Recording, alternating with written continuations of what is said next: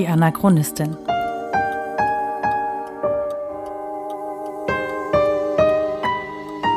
Ein Podcast über die Lebensgeschichte des Widerstandskämpfers Theo Hespers und seiner Nachfahren. Folge 2. Die Vergangenheit sitzt am Nachbartisch.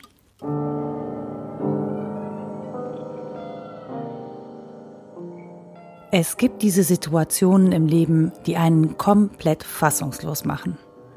Ein Satz, ein ungläubiger Blick, die Suche nach der versteckten Kamera, Fragezeichen auf der Stirn und die kurz aufkeimende Frage, ob jetzt Zufall oder Schicksal ihre Finger im Spiel haben. So geht es mir im Oktober 2012, als mein Kollege Matthias von Hellfeld mich auf dem Flur des Deutschlandradios abfängt und sagt, wir haben da was gemeinsam. Ich gebe es zu. Matthias möge mir das verzeihen, aber in diesem Moment habe ich nur gedacht, wir zwei? Was gemeinsam? Was bitte soll das sein? Dazu muss ich sagen, Matthias und ich sind Kollegen bei D-Radio Wissen.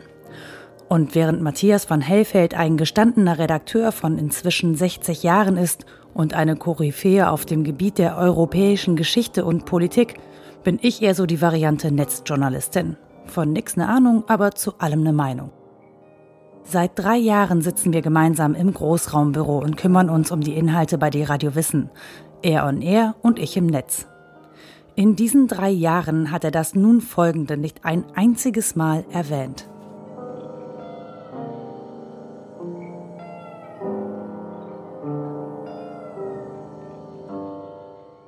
Wir haben da was gemeinsam, sagt Matthias also, während ich wie immer den Gang runterstürme. Keine Ahnung, was ich an diesem Tag anhatte, aber ich kann mir gut vorstellen, dass ich mit leichter Verspätung und vom Wind zerzausten Haaren dick eingepackt im Flur gestanden haben muss. Ich hasse zu spät kommen. Entsprechend gehetzt ist mein Gesichtsausdruck.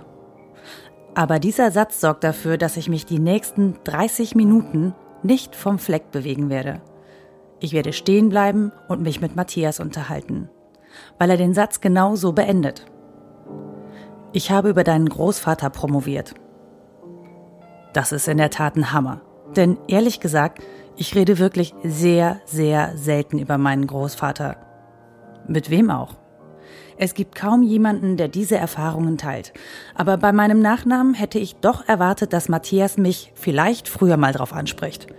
Auf der anderen Seite, eigentlich ist nicht zu erwarten, dass ich eine direkte Nachfahrin von Theo Hespers bin. Ich bin schlicht zu jung. Ich könnte eine Urenkelin sein oder eine über drei Ecken angeheiratete Verwandte. Dass ich die Enkelin bin, ist dann doch eher ungewöhnlich. Wobei mir das natürlich erst später aufgeht, weil für mich ist das ja der Normalzustand. Ich quetsche Matthias natürlich sofort aus. Noch nie vorher habe ich einen Menschen getroffen, der nicht aus dem Dunstkreis meines Vaters stammt und meinen Opa kennt. Die Geschwister Scholl kennen alle aus dem Geschichtsunterricht, aber Theo Hespers? Ja klar, mein Großvater war Widerstandskämpfer, aber deswegen ist man noch lange nicht berühmt. In meinem Geburtsort Mönchengladbach kennt man meinen Großvater natürlich. Dafür hat mein Vater gesorgt. Aber in Köln? Die Überraschung ist perfekt aber längst nicht vollständig. Denn Matthias ist der Redakteur der Abendsendung Redaktionskonferenz und hat tatsächlich geplant, darin über das Leben meines Großvaters zu erzählen. Er hat diese Sendung geplant, ohne zu wissen, dass ich an diesem Tag in der Redaktion sein werde. Und da stehe ich nun. Wie auch immer man das alles nennen will, Schicksal, Zufall, es ist in jedem Fall kurios. Und natürlich, sagt Matthias, würde er sich sehr freuen, wenn ich ein wenig davon erzählen würde. Von meinem Großvater und wie die Familie mit der Erinnerung an ihn umgeht.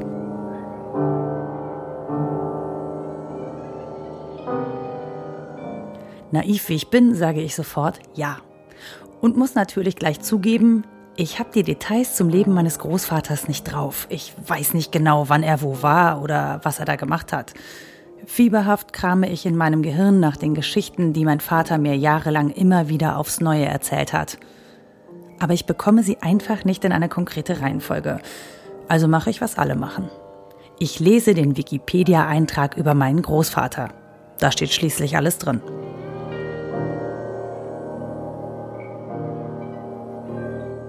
Während ich mich also darauf vorbereite, am Abend schlaue Dinge über meinen Großvater zu erzählen, kommt Matthias ein paar Mal zu mir. Und du sagst mir, wenn dir das zu privat ist, okay? Dann brechen wir da jederzeit ab. Klar, mache ich. Was bitte soll denn daran privat sein? Mein Vater hat eh alles aufgeschrieben. Nicht, dass die Bücher je in irgendwelchen Bestsellerlisten aufgetaucht wären. Aber öffentlicher kann eine Familienvergangenheit kaum sein. Und ich bin es gewohnt, dass da einfach sehr offen und auch sehr öffentlich drüber gesprochen wird. Privat? Das ist es nun wirklich nicht. Denkste.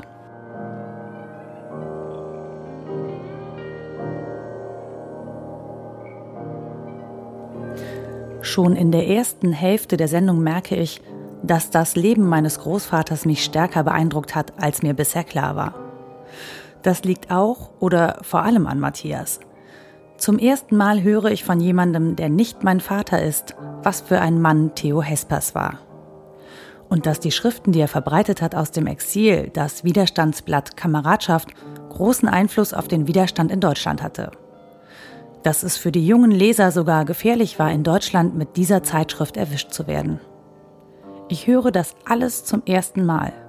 Mir ist klar, dass das seltsam klingt, aber so war's. Mir war die Tragweite dessen, was mein Großvater getan hat, einfach nicht bewusst. Und jetzt, wo ich es begreife, stockt mir die Stimme. Ich muss mich echt beherrschen, nicht doch loszuflennen. Wir reden heute ähm, unter anderem etwas intensiver über Theo Hespers. Das ist dein Großvater Nora. Mhm. Und ich will dich jetzt erstmal fragen, was weißt du von deinem Großvater? Ich glaube, ich weiß gar nicht so viel, wie man äh, annehmen würde. Ich weiß halt die Erzählungen von meinem Vater und ich weiß, dass mein Vater sehr ehrfürchtig von ihm erzählt hat, sein Andenken sehr hoch gehalten hat. Und ähm, für mich war der immer sehr ungreifbar, aber der stand halt auf einem Sockel. Das war total klar, dass mein Großvater ein Held war, dass der gegen die Nazis gekämpft hat, dass er sich dafür in Gefahr gebracht hat und seine Familie auch ähm, dass er früh fliehen musste, also schon 1933. Der ist sofort als, äh, die haben ihn relativ schnell als staatenlos erklärt und er musste die Flucht antreten, ist nach Holland geflohen und dass mein Vater quasi mit zwei Jahren auf der Flucht groß geworden ist.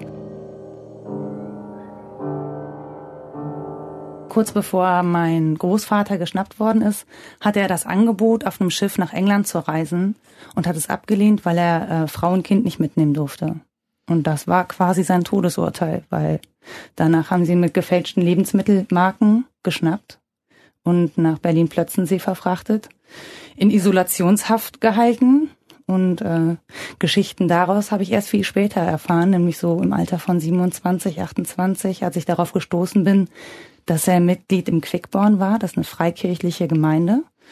Und die haben ein Referat geschrieben über seine Lebensgeschichte. Und da sind in Auszügen äh, Briefe aus seiner Haft drin. Und die haben mich ähm, tatsächlich für zwei Tage komplett zerstört.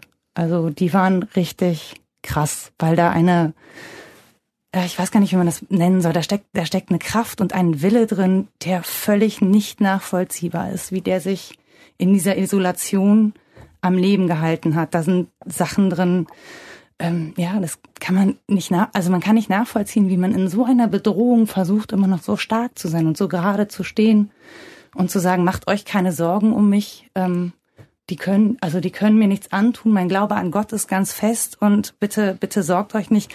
Und man liest das und man hat Gänsehaut und dann kann man tatsächlich fließen an die Tränen. Man kann halt nur noch weinen, und das, ähm, obwohl man ja gar nicht persönlich betroffen ist. Also ich kannte mhm. den Mann nicht. Ich weiß halt nur, der gehört zu meiner Familie. Und dann ist es ähm, was anderes, das zu lesen, als wenn man so ein Buch liest wie Schindlers Liste, das mich auch total trifft. Aber das ist halt echt anders.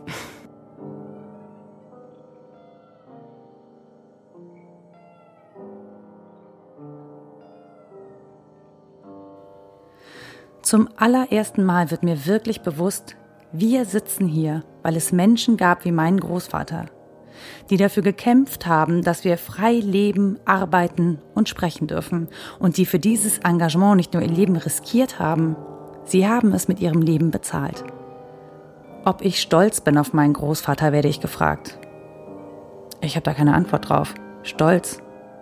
Für mich ist das so ein von oben herab Gefühl. Wie kann ich da stolz sein? Ich habe ja selber nichts getan. Nein, stolz bin ich nicht. Aber auf eine Art und Weise demütig und dankbar. Und das erste Mal seit einer sehr langen Zeit wirklich sehr, sehr aufgewühlt.